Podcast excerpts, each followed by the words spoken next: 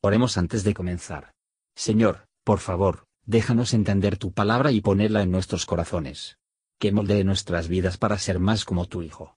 En el nombre de Jesús preguntamos. Amén.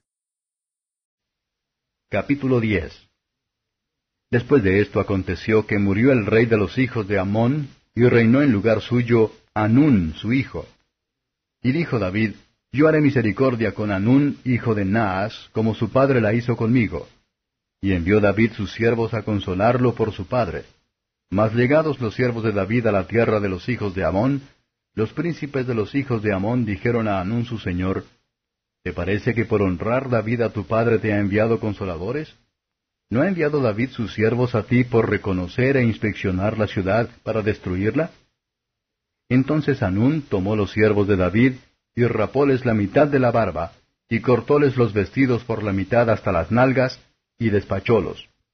Lo cual, como fue hecho saber a David, envió a encontrarles porque ellos estaban en extremo avergonzados.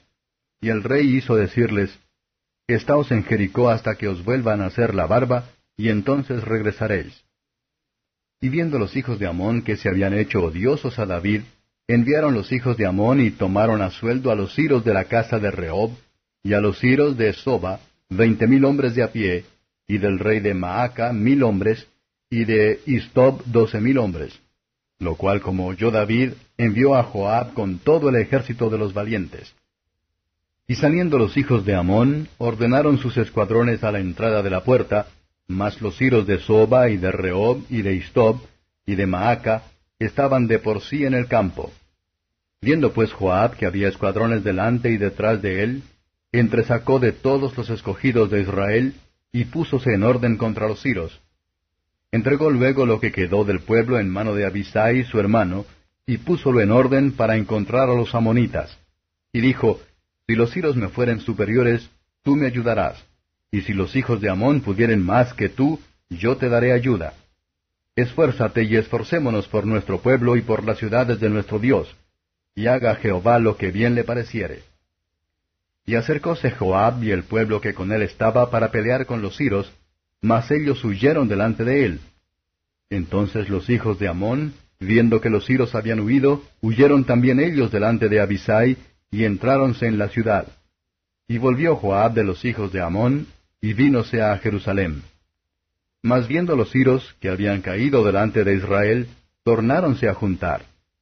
Y envió a Ser, y sacó los siros que estaban de la otra parte del río, los cuales vinieron a Elam, llevando por jefe a Sobac, general del ejército de Adadeser.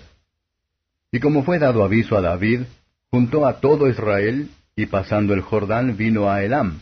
Y los siros se pusieron en orden contra David, y pelearon con él. Mas los siros huyeron delante de Israel, e hirió David de los siros la gente de setecientos carros y cuarenta mil hombres de a caballo.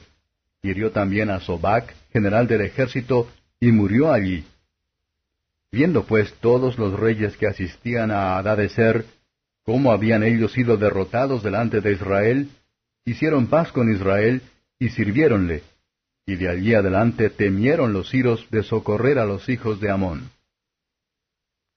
Comentario de Matthew Henry II Samuel capítulo 10, versos 1 a 5. Naas había sido enemigo de Israel, sin embargo, había mostrado bondad hacia David. Por lo tanto, David se resuelve con gratitud para devolverlo. Si un fariseo da limosna en el orgullo, si Dios no lo recompensará, con todo el que recibe la limosna debe devolver gracias por ello.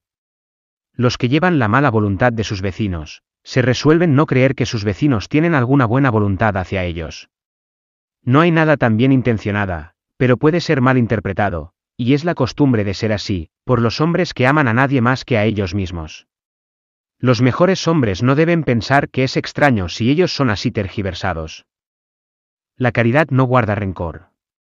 De acuerdo con las costumbres de aquellos tiempos y países, han tratado embajadores de David de la manera más despectiva.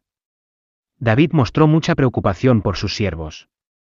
Aprendamos a no despedir reproches injustos al corazón, van a desaparecer, y girar solo a la vergüenza de aquellos que total o hacerlas, mientras que la reputación injustamente herido en un poco de tiempo crece de nuevo, como lo hicieron estas barbas. Dios exhibirá tu justicia como la luz, por lo que espera en él. Salmos 37 versos 6 y 7. Versos 6 a 14. Los que están en guerra con el Hijo de David, no solo dan la provocación, pero comienzan la guerra. Dios tiene fuerzas para enviar contra los que se ponen a su ira en rebeldía. Isaías 5 verso 19, lo que convencerlos de que ninguno ha endurecido su corazón en contra de Dios, y fue prosperado. Los soldados de Cristo deben fortalecer una mano en su guerra espiritual de los demás. No dejes que nada faltase en nosotros, sea cual sea el éxito sea. Cuando tomamos conciencia de cumplir con nuestro deber, es posible que, con satisfacción, abandonar el evento con Dios, seguramente con la esperanza de su salvación a su manera y el tiempo. Versos 15 a 19. Aquí es un nuevo intento de los sirios. Incluso la causa desconcertado hará que la cabeza, siempre y cuando hay alguna vida en él, los enemigos del Hijo de David lo hacen. Pero ahora la promesa hecha a Abraham, Génesis 15 verso 18. Y se repitieron a Josué, Josué un verso 4, que las fronteras de Israel deben extenderse hasta el río Eufrates, se llevó a cabo. Aprender por lo tanto, que es peligroso para ayudar a aquellos que tienen a Dios en contra de ellos, para cuando se caen, sus ayudantes caerán con ellos. Gracias por escuchar y si te gustó esto, suscríbete y considera darle me gusta a mi página de Facebook y únete a mi grupo Jesús Answers Prayer.